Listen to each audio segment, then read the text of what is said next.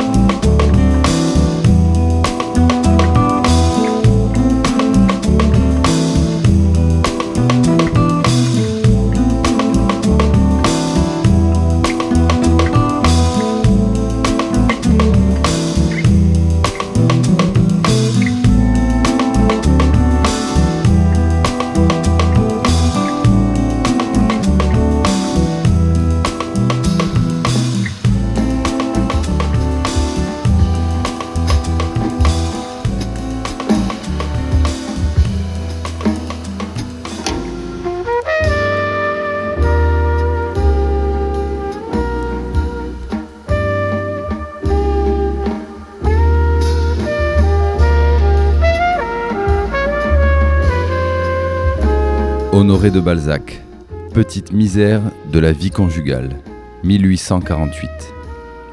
Mon mari va me chercher à Marseille les plus belles oranges du monde. Il en a demandé de Malte, de Portugal, de Corse. Mais ces oranges, je les laisse. Je cours à Marseille, quelquefois à pied, y dévorer des méchantes oranges à un liard, quasi pourries, dans une petite rue qui descend au port à deux pas de l'hôtel de ville. Et leurs moisissures bleuâtres ou verdâtres brillent à mes yeux comme des diamants. J'y vois des fleurs. Je n'ai nul souvenir de leurs odeurs cadavéreuses et leur trouve une saveur irritante, une chaleur vineuse, un goût délicieux. Eh ben, mon ange, voilà les premières sensations amoureuses de ma vie. Ces affreuses oranges sont mes amours. Tu ne désires pas, Felipe, autant que je souhaite un de ces fruits en décomposition. Enfin, je sors quelquefois furtivement. Je galope à Marseille d'un pied agile, et il me prend des tressaillements voluptueux quand j'approche de la rue. J'ai peur que la marchande n'ait plus d'oranges pourries. Je me jette dessus, je les mange, je les dévore en plein air. Il me semble que ces fruits viennent du paradis et contiennent la plus suave nourriture. J'ai vu Louis se détournant pour ne pas sentir leur puanteur. Je me suis souvenu de cette atroce phrase d'Obermann, sombre élégie que je me repens d'avoir lue. les racines s'abreuvent dans une eau fétide. Depuis que je mange de ces fruits, je n'ai plus de maux de cœur et ma santé s'est rétablie. Ces dépravations ont un sens, puisqu'elles sont un effet naturel et que la moitié des femmes éprouvent ces envies. Quand ma grossesse sera très visible, je ne sortirai plus de la crampade. Je n'aimerais pas être vu ainsi.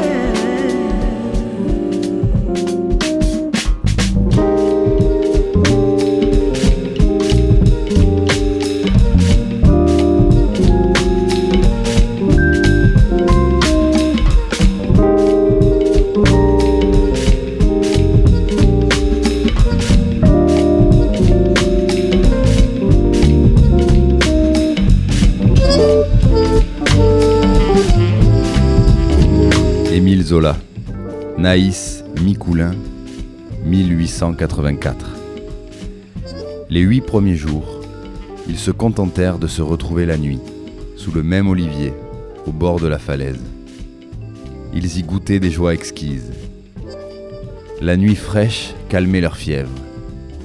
Ils tendaient parfois leur visage et leurs mains brûlantes aux haleines qui passaient, pour les rafraîchir comme dans une source froide. La mer, à leurs pieds, au bas des roches, avait une plainte voluptueuse et lente. Une odeur pénétrante d'herbes marines les grisait de désir.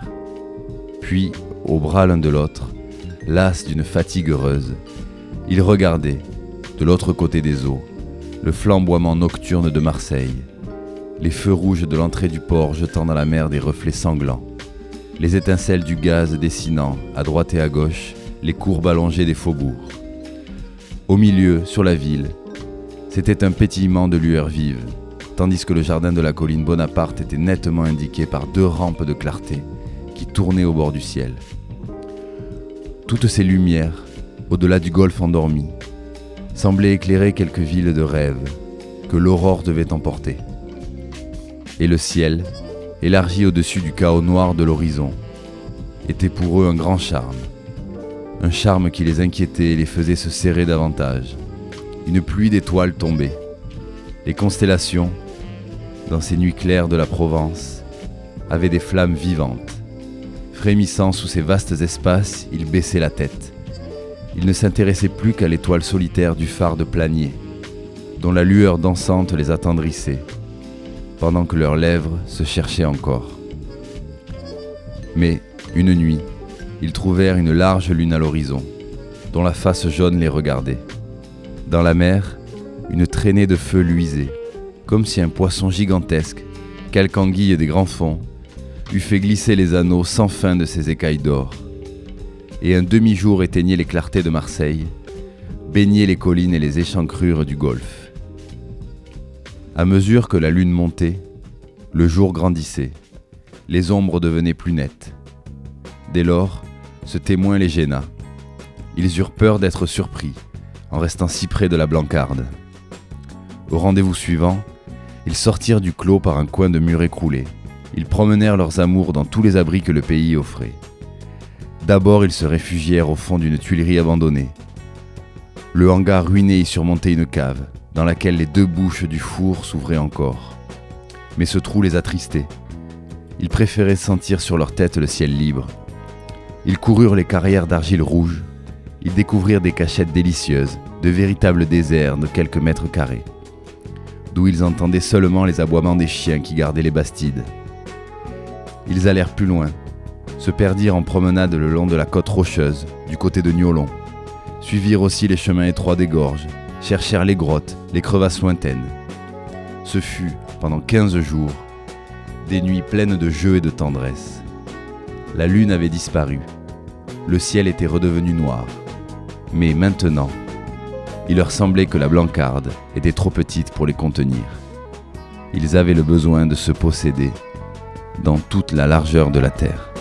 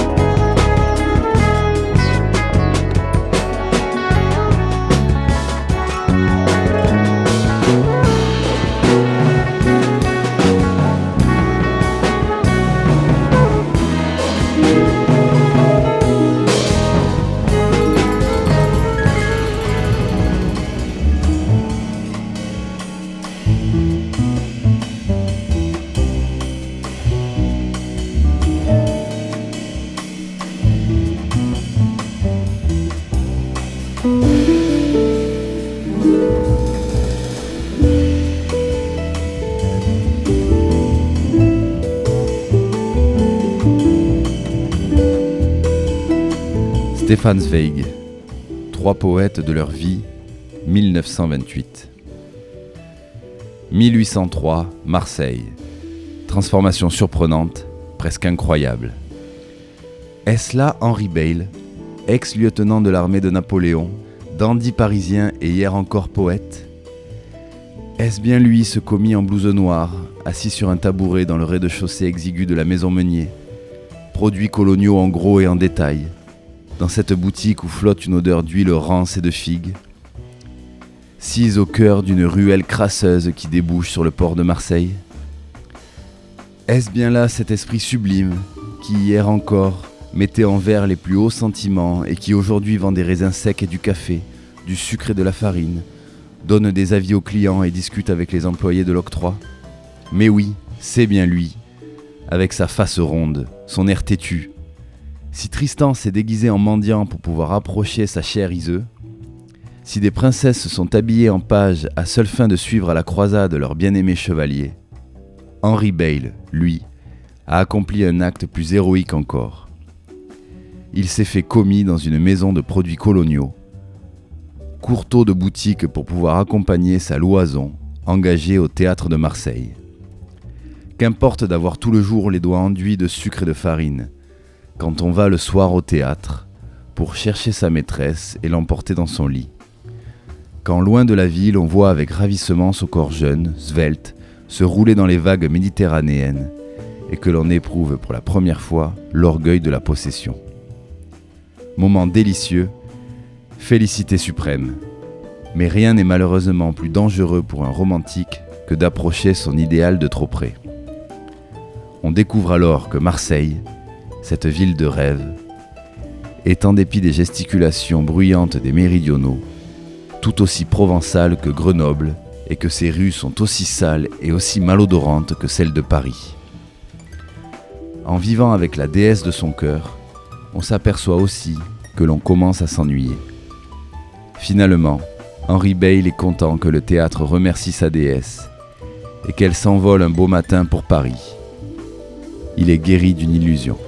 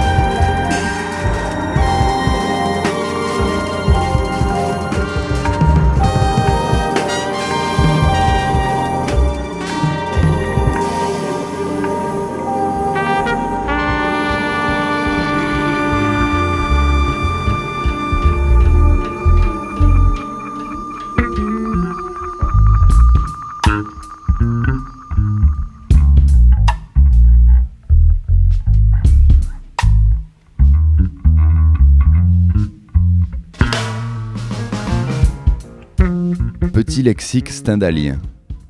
Mémoire d'un touriste, 1838. Amabilité. Souvent, ce qui surnage chez les Marseillais, c'est la bonhomie et le désir de vous obliger. Double métier. C'est trop que le double métier de négociant et de curieux. Il n'y a plus d'huile dans la lampe, il n'y a plus de possibilité d'attention pour rien. Esprit. Ou je me trompe fort, ou, pour avoir de l'esprit à Marseille, il faut beaucoup d'emphase et de bruit. Il faut être commis voyageur dans toute l'étendue du mot. Il. Il n'a manqué à Marseille, pour jouir d'une prospérité durable, comme Venise, que d'être une île. Les belles habitudes de la civilisation grecque n'eussent point été polluées. Ombre. La cause de ma joie ne serait-elle point qu'en ce pays l'ombre est un besoin Superstition. Je crois que l'action la plus ridicule aux yeux d'un Marseillais riche est celle d'ouvrir un livre. Aussi faut-il voir comment il suit les processions dès qu'il a peur. Tapage. Tous les amusements ici sont tumultueux et bruyants. Il semble que le bruit soit nécessaire pour donner aux Marseillais la certitude qu'il est heureux. Vieux port. Il a la forme allongée d'une carte à jouer.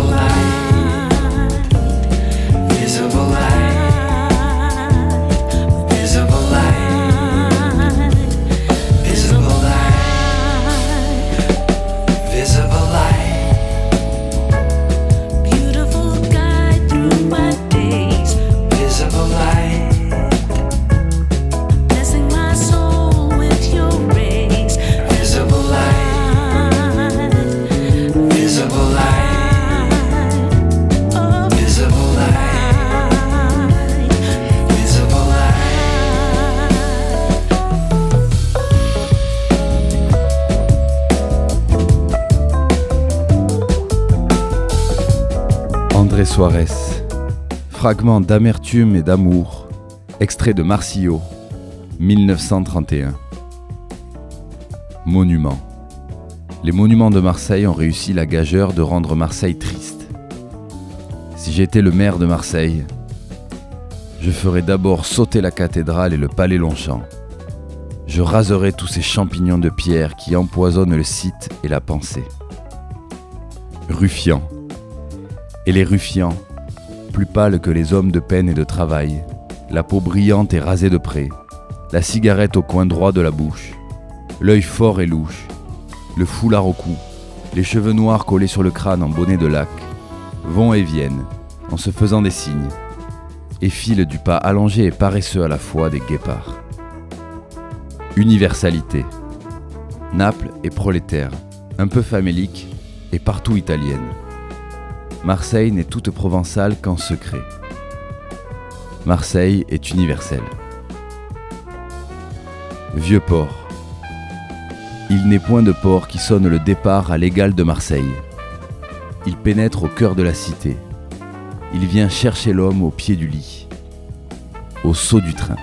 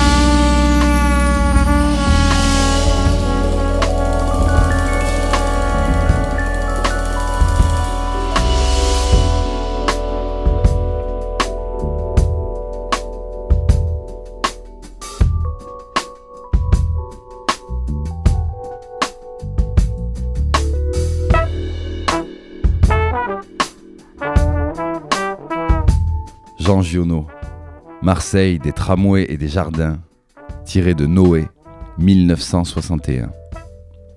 Aix-Marseille en tramway. Le tramway d'Aix-Marseille n'est pas une entreprise de transport. C'est un pastiche mécanique d'un champ de l'Arioste.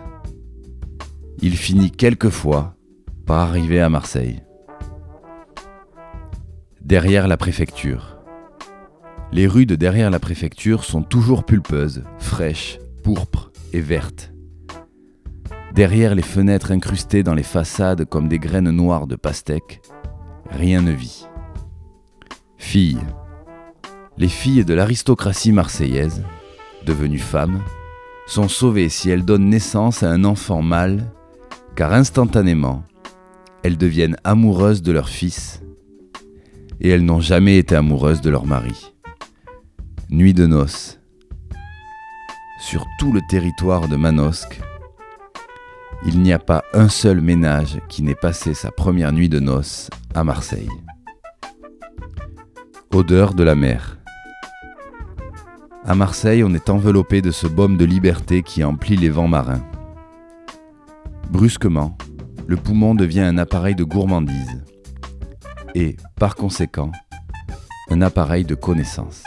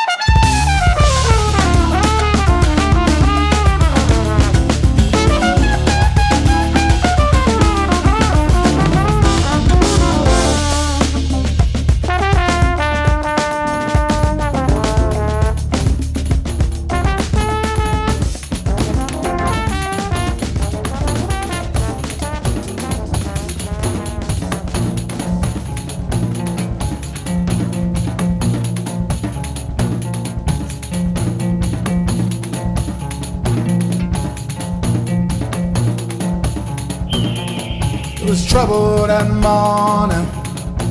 Oh, trouble that morning. Spies sent signal, but they came with no warning. It was trouble that morning. Trouble that morning. Trouble that morning. Flag sent a signal, but they came with no warning. Oh, trouble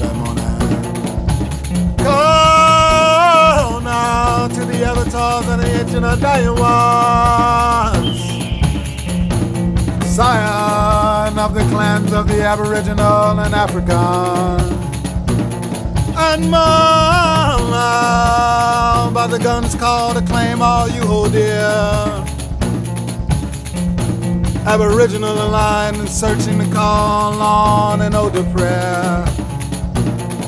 But trouble that mind, trouble that mind. When sent a signal, they came with no warning. It was trouble that morning. Oh, sure, see, Oludumare, Ogun, Obadala. DJ, she been called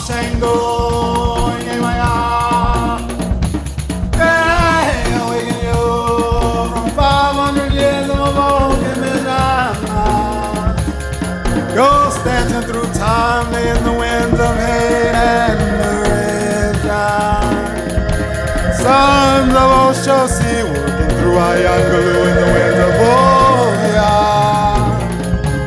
Sons of Kenansi, twin thunder boys with boom boom and one mother. Make trouble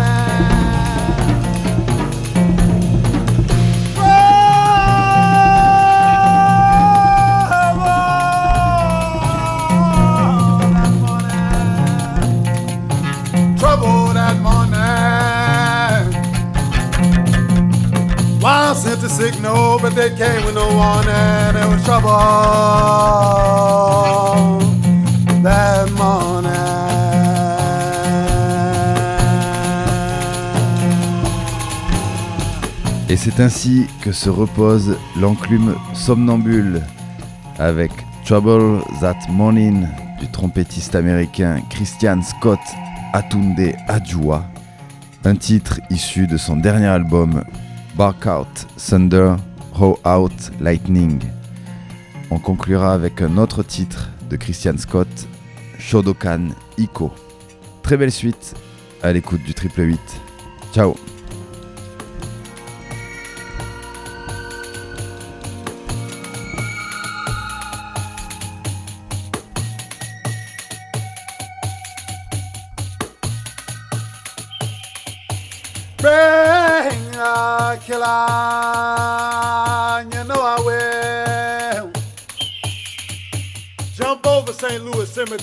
Bark out thunder, roar out lightning, kick over tombstone, wake the dead, one whom bow with a claim press kill.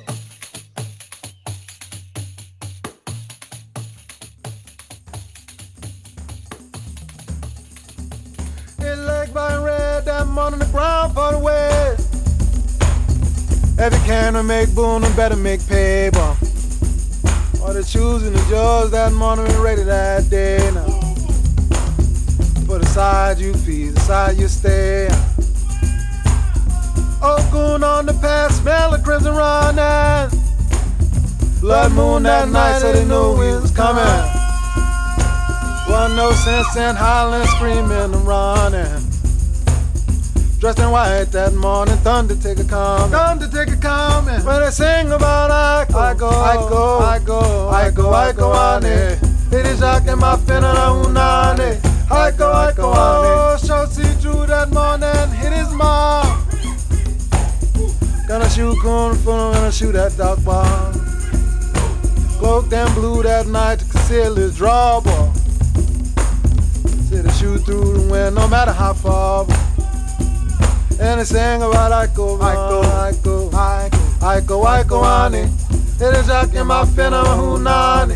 Aiko, Aiko, ane. Sing about Aiko, Aiko, Aiko, Aiko, Aiko, Aiko, ane.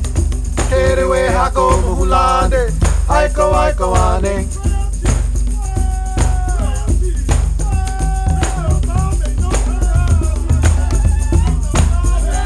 Dixie Van Vampire, victory spirit.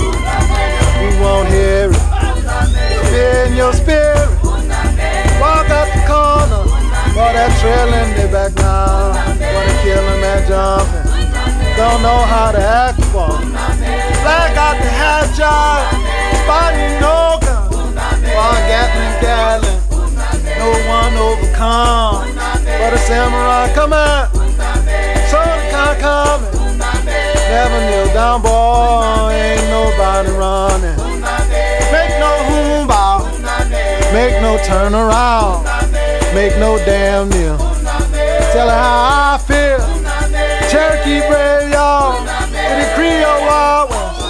With a pretty white eagle. Strong and regal. Guardian of flag. Chief Fatima. First of his name was Congo Nation. Great Congo Square Nation. Zion that Chief showed carnation. Hooray, Chief Malo. Hooray, Chief Yanga. Hooray, Queen Nene. Hooray, Queen Zanga. Hooray, Chief Zumbi. Hooray, Dandara. Hooray for. Son of Kara. Gatling, Gatling. EBG Kyle. Sapapa Donald. Joki Yakoja. My spouse in the warning.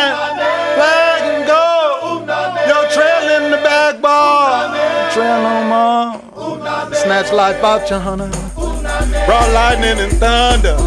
Caterpillar clogged the ball. Kick over tombstone. Ball got raw raw. Wake the dead. Kneel no more ball.